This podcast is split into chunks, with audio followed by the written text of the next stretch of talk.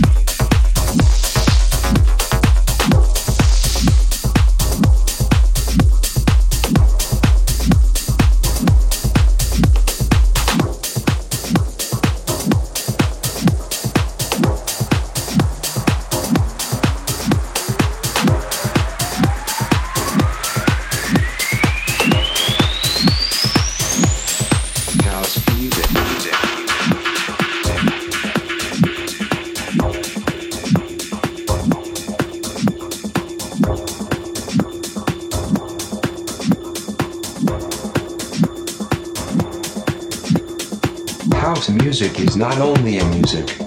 House music is a way of life. Created by club DJs and music producers in Chicago in the early 1980s. Characterized by repetitive 4-4 beats. Rhythms provided by drum machines, offbeat hi-hat cymbals, and synthesized bass lines. House music is for everybody.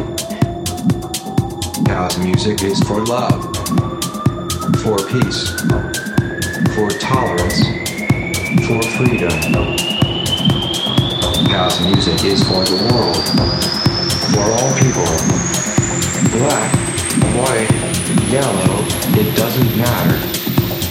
We love house music.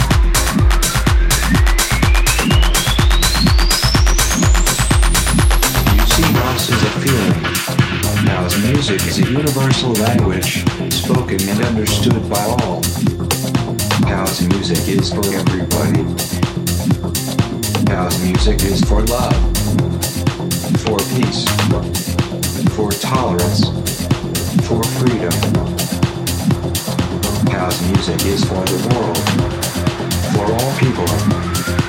Black, white, yellow, it doesn't matter. We love house music.